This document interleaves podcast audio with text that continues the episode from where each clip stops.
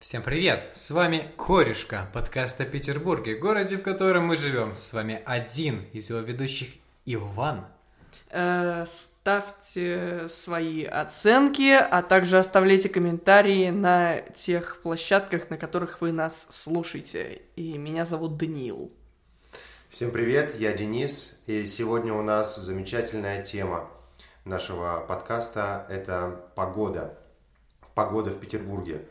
Типичный Петербург. Сегодня у нас на календаре какое число? 21 Вроде бы. 21 января. Самые-самые морозы должны быть, но в Петербурге все тает. Вам не кажется это странным, господа? Так, ну, судя по метеорологическим данным, По каким данным? метеорологическим, э, метеорологи – люди, которых все ненавидят, но одновременно без них никто не выживет. Но вообще, это довольно-таки странная погода, учитывая то, что раньше довольно-таки было холодно, под минус 10 прошлые года. Если у меня не амнезия, и нет всяких болезней с, э, с, с памятью, что возможно. И как бы эта смесь, она специально для людей, наверное, тот, кто управляет всем этим миром, такой вначале делает холодную температуру, лед, снег, а потом теплое, и чтобы вот прям ровно замерзли такие вот ледяные лужи. Я вот э, собаку свою, когда выгуливал, э, ну, считайте, что для него, для моего пса это был каток, потому что я-то еще хоть как-то шел, а вот он просто за мной, ну, скользил, считайте.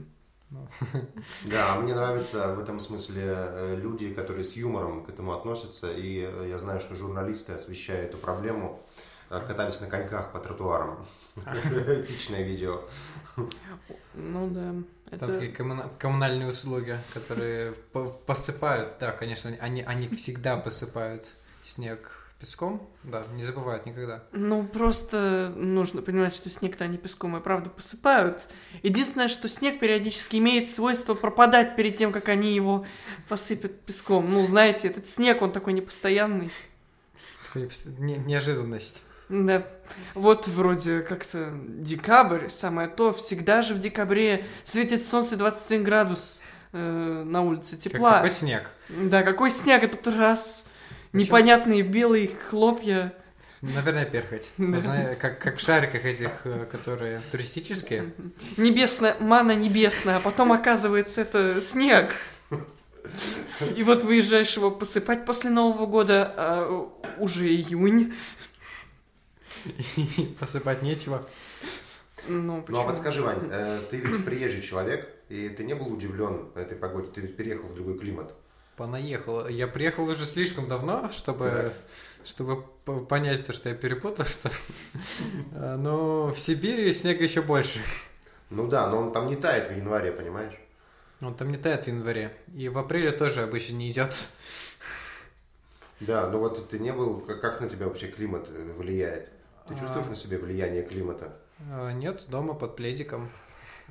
Отлично. А ты, Дань, ты в Петербурге родился? Или ты приехал тоже? Я родился, я коренной, я тут. То есть ты эту, эту погоду впитал, собственно, с рождения и ничему не удивляешься? Ну, вообще ничему не удивляюсь, тоже вот э, как-то раз, уже после Олимпиады мы в Сочи ездили с семьей, Э, начался ужасный ливень, в Черном море торнадо, ну, я так, мы, я еще когда гулял, там как бы вся семья, она понимала, как бы всю опасность ситуации, потому что как бы все Сочи почти затопило, а я иду такой, думаю, да, ну, дожди, конечно, классные, у нас, наверное, как у нас прямо. Рядом машина проплывает, интересно у них э, туристические лодки, интересно, что они руками машут, какой помощи они орут, это ж так весело. Ну да, окей. Доставка но- до Африки не А дошла. давайте расскажем э, о наших э, любимых Нет, местах, Это, это была слишком плохая шутка. Доставка до Африки не дошла. о наших любимых местах, где мы э, любим проводить вот эти вот деньки такого снега. Знаете, когда ты выходишь на улицу и чувствуешь, что тебя облепляет э, какая-то жижа, вот этот снег, тире дождь или непонятно что. Как знаете, у меня одно из мощных таких впечатлений, связанных с погодой, это когда я впервые оказался в южной стране, в... я летел в Саудовскую Аравию, и была пересадка в аэропорту Абу-Даби. Абу-Даби. Да.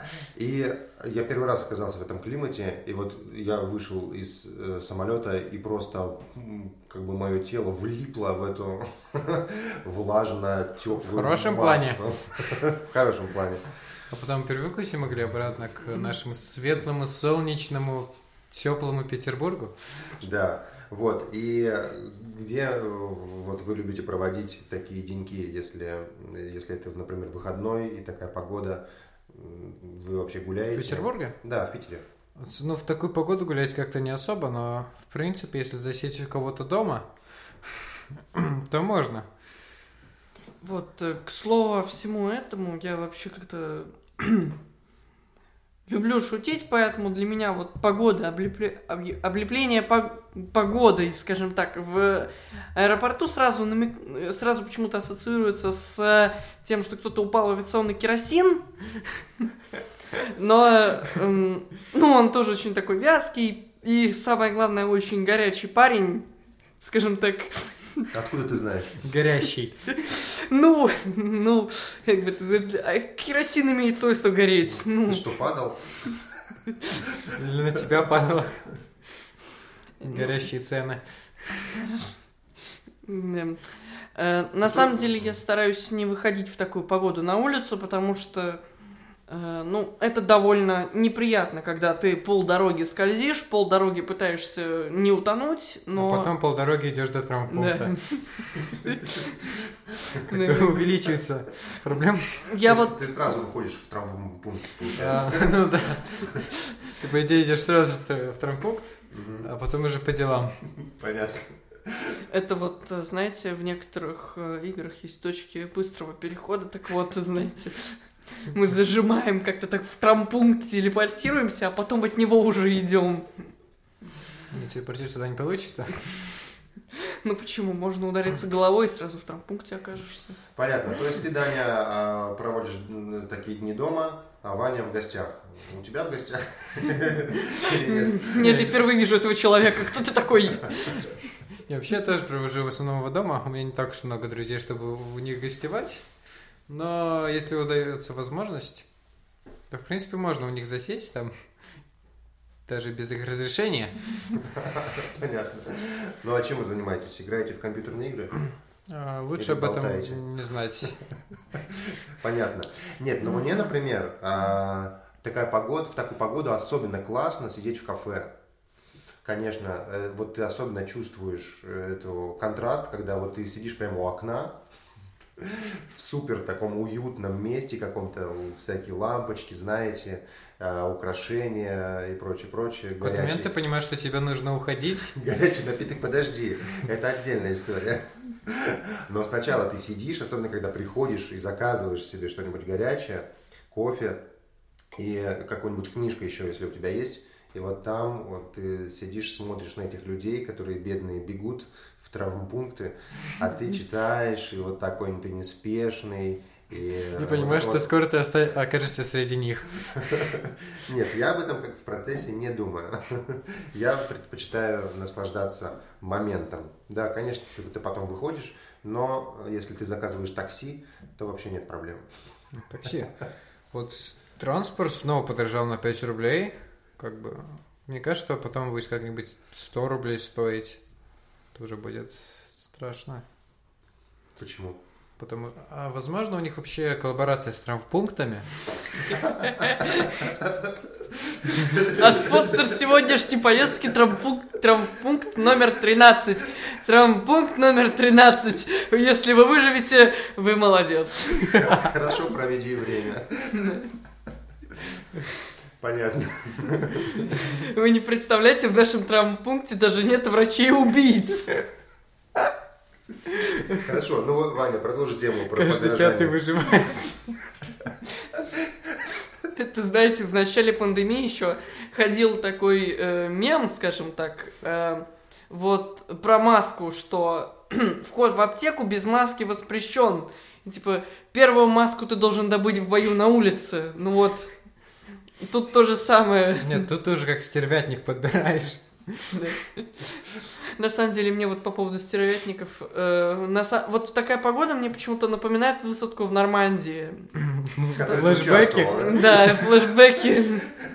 Каждую пятницу захожу в Call of Duty. Дэниелс, они на деревьях. Так вообще, смотрите, песок есть? Есть. Вода есть? Есть. Люди падают? Люди падают. Ну вот, э, даже периодически огни мелькают, как взрывы, только это машина ЖКХ. Ну вот, ты бежишь куда-то, преодолеваешь водную преграду, повсюду песок. Грязью. Да, кто-то падает. М, Ему Серьезно. же никто не поможет. Оставь меня, я не могу идти. Я их задержу. Друзья, не приезжайте в Петербург зимой. Ни в коем случае. Это запрещено. Впечатление будет И испорчено. не нападайте. Либо приезжайте сразу в кафе. Окей, хорошо. Ну что, мне кажется, надо заканчивать наш содержательный сегодня разговор.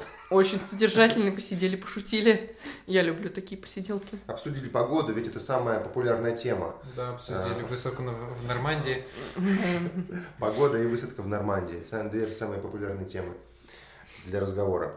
В Твиттере. Э, Когда, когда общаешься со мной, то это обязательно самая популярная тема. Я с любой темы на Вторую мировую могу перескочить. Начинаю смотреть, какие красивые бабочки. Да, правда. Знаете, кто еще носил бабочки? Маршал Жуков! А знаете, что он делал в сорок первом году? А в сорок четвертом? Какой сегодня свежий воздух. А знаешь, кто еще дышал? Это да. Хорошо, Лучше бы он не дышал. Надо прощаться. Слушайте нас подка- наш подкаст, ставьте э, оценки и комментарии, а также будьте внимательны к деталям. И не вслушивайтесь в наш юмор. За него вообще-то на некоторых площадках банят. Всем пока. Всем пока. Всем пока. Хоть мы и попрощались, это еще не конец. Вас ждет Артем с его фирменной рубрикой Факт Чекер. Не отключайтесь. Всем привет! С вами Артем и наша игра Факт Чекер. Я задаю вопрос о заинтересовавшей меня локации в Петербурге. Вы должны выбрать правильный ответ. Помните, что из трех вариантов лишь один является истиной, а два других – неправдой моего сочинения. Правильный ответ пишите в комментариях к подкасту, где вы его слушаете, или в директ Инстаграма. Ну что же, поехали!